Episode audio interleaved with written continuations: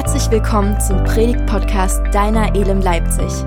Wir glauben an einen Gott, der mehr für unser Leben hat. Echtes Leben erschöpft sich nicht in dem, was vor Augen ist, sondern geht weit darüber hinaus. Mach dich mit uns auf den Weg, das mehr in deinem Leben zu entdecken. Ostern neu erleben. So starten wir heute rein und äh, wir stellen fest, in vier Wochen feiern wir Ostern. Das ist schön. Ja, wäre Ostern Weihnachten, dann wäre es jetzt so, dass wir die erste Kerze anzünden würden und dass wir uns freuen würden, dass bald soweit ist. Dann ja, würden wir auf jeden Fall ja, uns über den Adventskalender freuen. Dann wären wir eher in der dunklen Jahreszeit was vielleicht nicht für alle so schön wäre, aber auf jeden Fall würden all die Lichter leuchten und die Weihnachtsdeko würde überall rumstehen und sie würde die Häuser füllen und die Straßen und die Wohnzimmer und überall würden wir uns auf Weihnachten einstimmen. Wie stimmt man sich eigentlich auf Ostern ein? Ja, wie macht man das eigentlich? Wie geht denn das eigentlich genau? Ich meine, klar ist, da gibt es irgendwie sowas wie Fastenzeit vorher. Das kommt immer darauf an, in welcher Tradition man so sozialisiert ist und groß geworden ist. Dann ist es eher so, dass im freikirchlichen Kontext, ja, das nicht unbedingt so betont ist. Am ehesten merkt man vielleicht, dass bald Ostern ist, wenn man im Supermarkt unterwegs ist. Ja, wenn man also dort unterwegs ist, ja, und äh, ich war gestern im Supermarkt, und da findet man zum Beispiel solche Sachen wie sowas. Ja, da findet man dann hier, was steht hier? Gefüllte Eier. Ja, Schokolade, da gibt's dann verschiedene Geschmacksrichtungen. Ja, ich könnte es auch mal aufmachen. Mal gucken, was wir denn hier so da drinnen haben. Also verschiedene Geschmacksrichtungen, so Nougat-Zeug und so gibt's da ja da. Weiß gar nicht, was da so dabei ist. Ich habe ja hier ein paar Leute in der ersten Reihe sitzen. Erste Reihe lohnt sich immer, sich hinzusetzen. Ja, ihr könnt das mal durchgeben. Ja, dann werdet ihr ein bisschen mal, äh, habt ihr noch was Gutes. Will noch jemand ein Ei haben? Ja, hier. So. Gibt noch ein paar hier. Gibst du weiter? Ah, danke. Wunderbar. So. Ah ja, gibt's noch. Ja, oben kann ich leider nicht. Ja. ja. Gefangen, gefangen.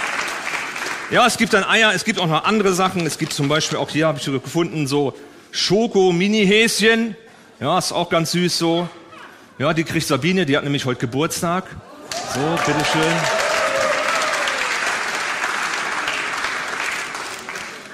So, später gibt's da vielleicht noch ein paar, aber das ist gut. Auf jeden Fall merkt man tatsächlich, dass Ostern ist an solchen Dingen. Ja, dann kommt man, geht man in die Läden und da findet man all die süßen Sachen, die da so gewohnt sind. Und man müsste aber doch sagen, irgendwie am Ende stolpert man dann doch so in diese Karwoche hinein, auch dann, ja, in, in das Osterwochenende. Und das ist eigentlich ziemlich schade. Denn in Ostern liegt doch eigentlich die stärkste Hoffnung und die stärkste Kraft und die Zuversicht und die größte Freude, ja, die wir miteinander teilen dürfen. Und deswegen wollen wir uns in dieser Reihe Ostern neu erleben, genau auf die Suche nach, machen nach dieser Freude. Ja, wir wollen, ja, uns auf Ostern einstimmen. Ja, wir wollen miteinander unterwegs sein. Darum geht es. Ich meine, an Weihnachten, da feiern wir das Kind in der Krippe und äh, die allermeisten Menschen finden Babys ja süß. Und wir hatten ja eben auch hier kleine Kinder, ja, Frischlinge auf der Bühne. Ach, das ist knuffig. Ja, ist einfach wunderbar. Ja, das könnte man ganz lange angucken, könnte man sich drüber freuen. Ja, und das ist einfach so schön. Ja, so süße Babys da zu haben. Die äh, zaubern uns ein Lächeln aufs Gesicht. Ja, so ist das richtig schön. Und Gottes Sohn in der Futterkrippe, ich meine, das ist ja schon eine Vorstellung, ja, die wir dann zu Weihnachten miteinander anschauen. Das ist schon schwer vorzustellen, aber sich dann Gottes Sohn vorzustellen am Kreuz, gefoltert, nackt, blutend, ja, wie er da hängt, zu Tode verurteilt, wie ein Verbrecher. Das ist etwas, da kann man sich eigentlich fast gar nicht dran gewöhnen. Man müsste fast sagen, gewöhnen wir uns da dran, dann muss man irgendwie schon abgebrüht sein. Und dann ist da noch die Totenauferstehung. Ich meine, Weihnachten ist das schon mit der Jungfrauengeburt ganz schön tricky. Ja, aber dann mit der Totenauferstehung zu Ostern ist noch mal eine ganz andere Geschichte. Also Ostern scheint irgendwie anstrengender zu sein als Weihnachten. Ich meine, auch der legendäre Osterhase ist anstrengender als der Weihnachtsmann, muss man ja dazu mal sagen. Ich meine, der Weihnachtsmann, der kommt und der bringt Geschenke und dann stellt man nur seine Schuhe hin und die werden dann bequem gefüllt Ist ja wunderbar, so läuft das. Und was macht der Osterhase? Der versteckt die ganzen Ostereier. Und dann muss man sich noch auf den Weg machen und das ganze Zeug noch zusammensuchen. Ja, wie unmöglich ist das denn? Und so manches Kind ist schon zur Verzweiflung geführt worden, ja, weil es die, Zeug nicht gefunden hat, was denn da versteckt wurde. In so mancher Familie wird die Ostersuche im Garten zu einem regelrechten Drama. Ja, das Kind findet den Schokohasen nicht, ja, und die Eltern geben sich irgendwie Mühe, Hinweise zu geben, und das Kind weiß überhaupt nicht, was es tun soll, ja, dreht sich im Kreis, fängt vielleicht an, verzweifelt zu heulen, oder hat ein Geschwisterkind, ja, das so schnell ist, dass alles gefunden hat, ja, und die Eltern irgendwie noch managen müssen, dass das andere auch noch was findet. Also, das ist gar nicht so leicht. Das mit diesem Suchen und mit diesem Finden zu Ostern. Jesus hat in seinen Reden auch viel vom Suchen gesprochen. So sagt er zum Beispiel in Matthäus 7, Vers 8 folgendes. Er sagt, denn jeder, der bittet, empfängt und wer sucht, findet und wer anklopft, dem wird aufgetan. Gott ist also nicht der Osterhase, der das Gute irgendwo versteckt und sich darüber amüsiert, wie wir verzweifelt suchen. So ist Gott nicht. Er wünscht sich vielmehr, dass wir Ruhe finden bei der Suche unseres Lebens, die natürlich viel tiefer geht und wesentlich komplexer ist als eine ja, Eiersuche zu Ostern oder dass man sucht, ja, wo denn der Schokohase geblieben ist. Die Suche nach Sinn und nach Glück scheint irgendwie in uns alle hineingelegt worden zu sein. Das beschäftigt uns, das bewegt uns. Wir brauchen diesen Lebenssinn. Wir sehnen uns nach einem Ziel, ja nach diesem Glück, ja vielleicht nach Gott. Wir werden uns in den nächsten Wochen daher auf Ostersuche begeben, auf die Suche nach dem Ursprung, was Ostern denn eigentlich ausmacht. Ja, man müsste sagen, nach dem Urheber von Ostern, nämlich Jesus Christus. Ihm wollen wir begegnen. Und wir starten heute in unserer Ostersuche mit vier Männern, die Jesus auch verzweifelt gesucht haben und ihren gemeinsamen Freund auf spektakuläre Weise zu seinem Glück verhelfen wollten. Und ich lese uns aus Markus Evangelium im zweiten Kapitel ab Vers 1. Da wird uns Folgendes berichtet. Einige Tage später kehrte Jesus nach Kapharnaum zurück. Er sprach sich schnell herum, dass er wieder zu Hause war. Da versammelten sich so viele Menschen bei ihm, dass kein Platz mehr war, nicht einmal vor dem Haus. Während er ihnen das Wort Gottes verkündigte, wurde ein Gelähmter gebracht und vier Männer trugen ihn. Sie wollten mit ihm zu Jesus, doch es herrschte ein solches Gedränge, dass sie nicht zu ihm durchkamen. Da deckten sie das Dach über der Stelle ab, wo Jesus sich befand, und machte eine Öffnung, durch die sie den Gelähmten auf seiner Matte herunterließen. Als Jesus ihren Glauben sah, sagte er zu dem Gelähmten, mein Sohn, deine Sünden sind dir vergeben. Ich liebe diese Geschichte. Ich liebe diese Geschichte. Ich meine, stellt euch mal vor, wie das wäre. Wir sind hier zum Gottesdienst zusammen und ich stehe hier vorne und spreche gerade zu euch und auf einmal fängt es an zu brockeln, bröckeln von der Decke. Naja, nun passt das mit unserem Dach nicht so ganz der Vergleich. Ja, aber stellen wir uns das mal vor. Und auf einmal wird da ein Loch gerissen und das Loch wird immer größer und auf einmal kommt da jemand runter. Ja, ich würde wetten, dass mir keiner zu, mehr zuhört von euch. Ja, sondern dass ihr alle da hinschaut und denkt, was ist denn hier los? Was passiert hier denn eigentlich? Die Aufmerksamkeit wäre völlig auf dem gerichtet, was da passiert und die Predigt wäre jedem egal. Ich meine, man kann sich richtig vorstellen, ja, wie das da geschehen ist und wie nun alle geguckt haben, was wird jetzt passieren? Was wird sich nun ereignen? Und wie wird Jesus reagieren auf diesen Moment? Was wird er tun? Und was er tut, das wird uns hier geschildert. Da heißt es hier, Jesus sieht den Gelähmten und er sagt zu ihm, deine Sünden sind dir vergeben. Hm.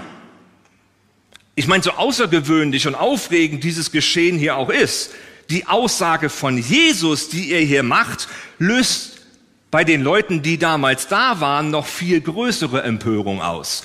Das Problem mit dem Dach scheint überhaupt gar kein Problem zu sein. So hat man den Eindruck. Aber das, was Jesus sagt, sorgt für große Empörung. Wir können mal weiterlesen in diesem Text. Da geht's weiter im Vers 6. Einige Schriftgelehrte, die dort saßen, lehnten sich innerlich dagegen auf. Wie kann dieser Mensch es wagen, so etwas zu sagen, dachten sie. Das ist ja Gotteslästerung. Niemand kann Sünden vergeben außer Gott. Jesus hatte in seinem Geist sofort erkannt, was in ihnen vorging. Warum gebt ihr solchen Gedanken Raum in eurem Herzen? fragte er sie. Was ist leichter, zu dem Gelebten zu sagen, deine Sünden sind dir vergeben oder steh auf, nimm deine Matte und geh umher?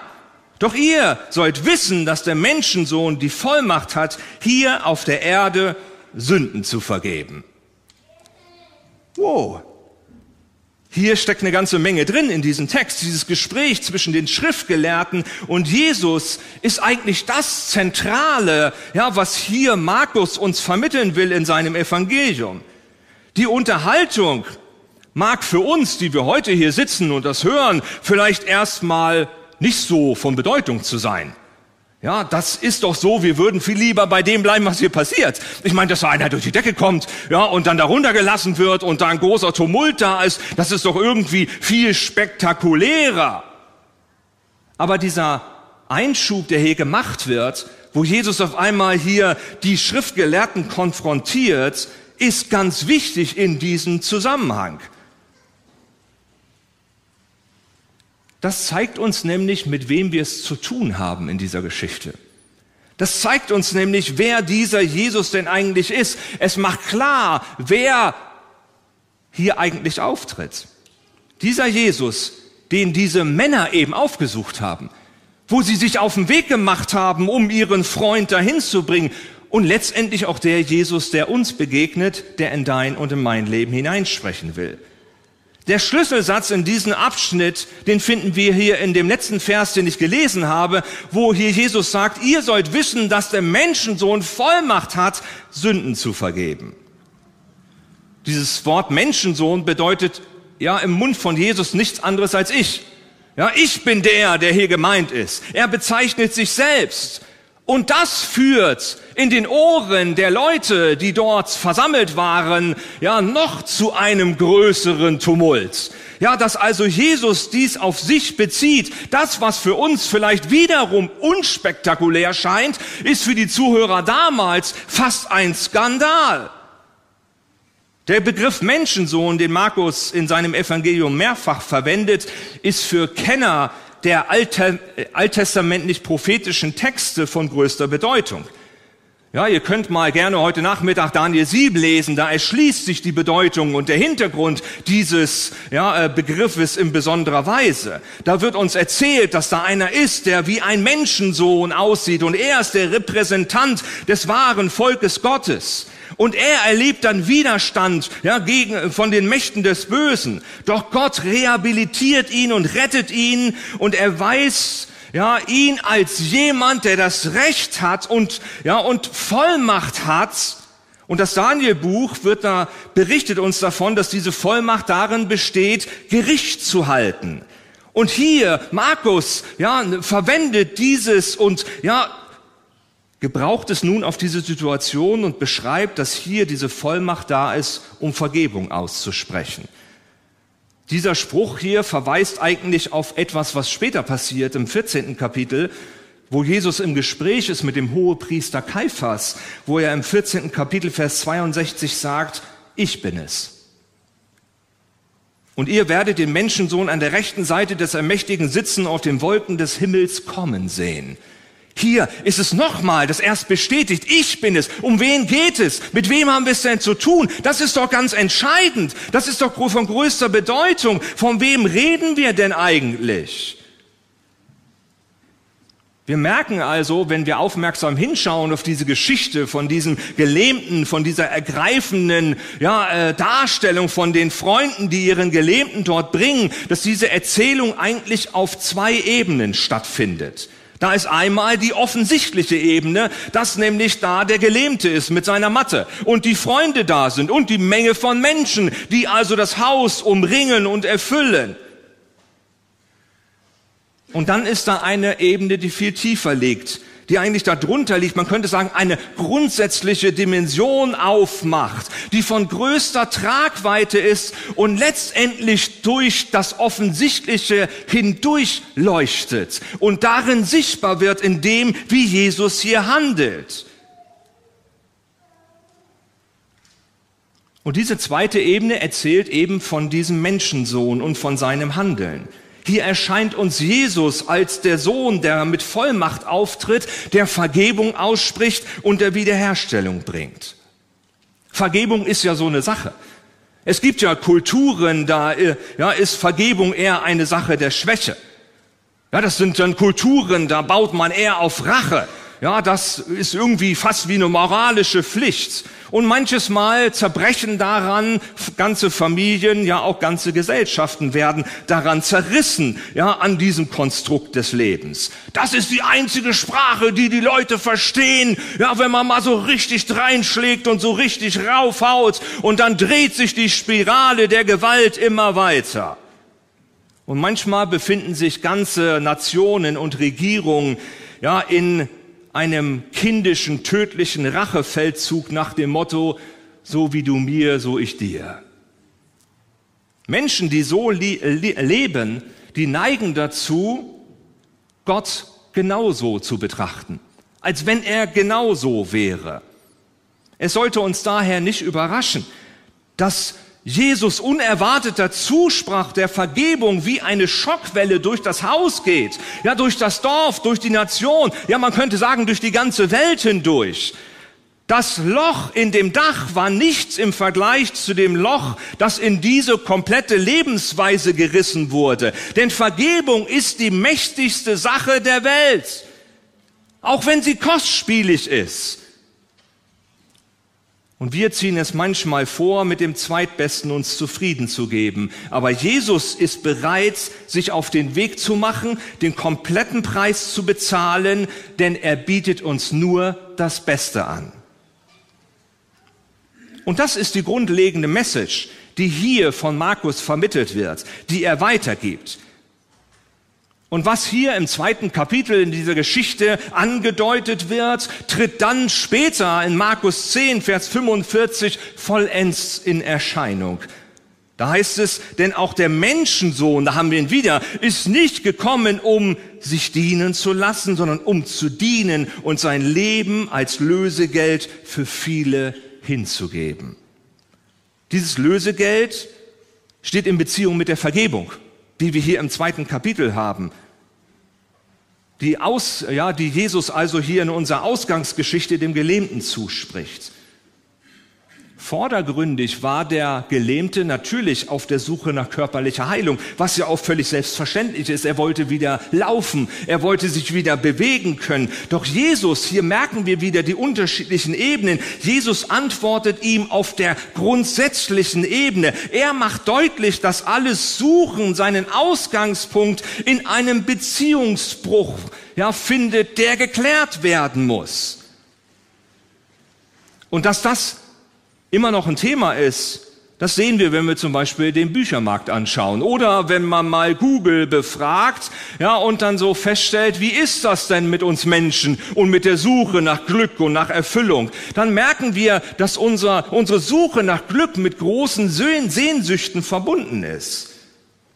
Hier offenbart sich, dass unsere Suche nach Sinn, ja, nach der Bedeutung des Lebens, was macht das Leben denn eigentlich aus, uns immer umhertreibt. Wozu bin ich denn eigentlich da? Was ist denn mein Beitrag des Lebens, ja, zu, zu, zu, zu dem, was hier in dieser Welt passiert? Warum bin ich überhaupt hier? All diese Fragen, die treiben uns um. Und wenn wir ehrlich sind, dann merken wir doch alle sehr schnell, was uns gut tut. Wir wissen doch aus eigener Erfahrung, dass Gutes, das in unser Leben kommt, immer Kraft freisetzt. Und deswegen, ja, streben wir natürlich nach Gutem in unserem Leben. Ja, dass uns Gutes widerfährt und dass Gutes in unserem Leben vorhanden ist. Ich meine auch, dass heute hier die Familien auf der Bühne waren, dass ihr, eure Kinder bringt und sagt, bitte segnet unsere Kinder. Da ist dieser auch, dieser Wunsch damit verbunden. Wir wünschen unseren Kindern Gutes. Wir wünschen, dass Gutes in ihrem Leben sichtbar wird, ja, dass es von Gutem durchdrungen ist. Das ist etwas ganz Natürliches.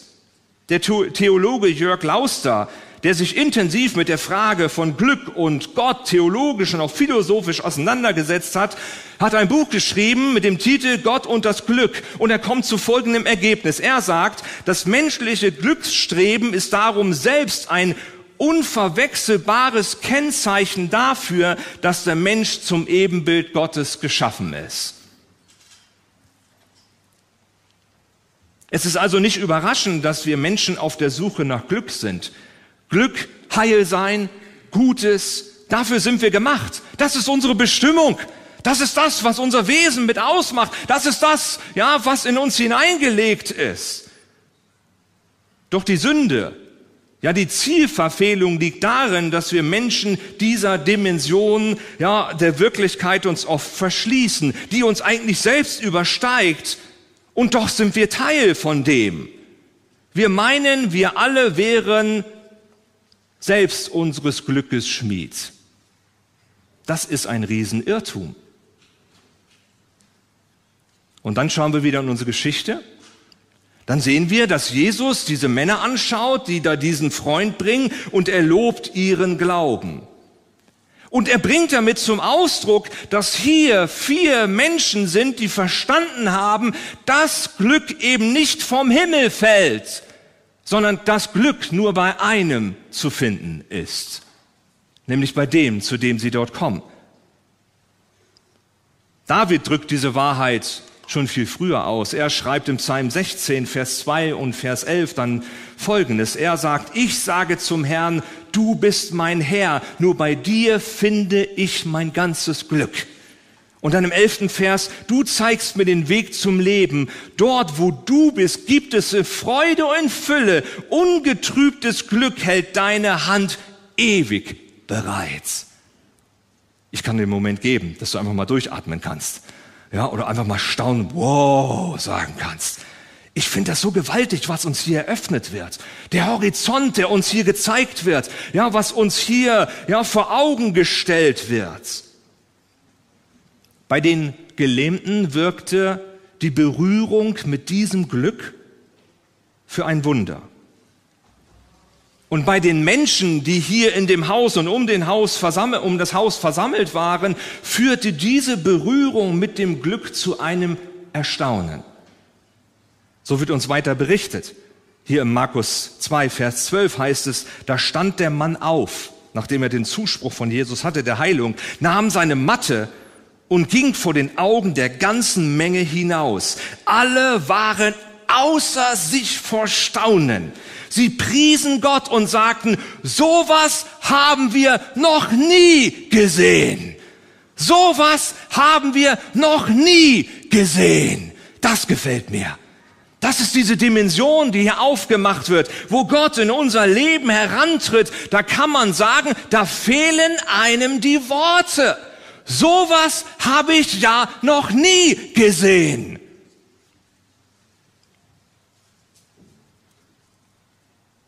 lassen wir uns doch einladen, dass wir uns auf die Ostersuche machen, vielleicht nach Glück, vielleicht nach Erfüllung, vielleicht nach Vergebung, vielleicht nach Heilung.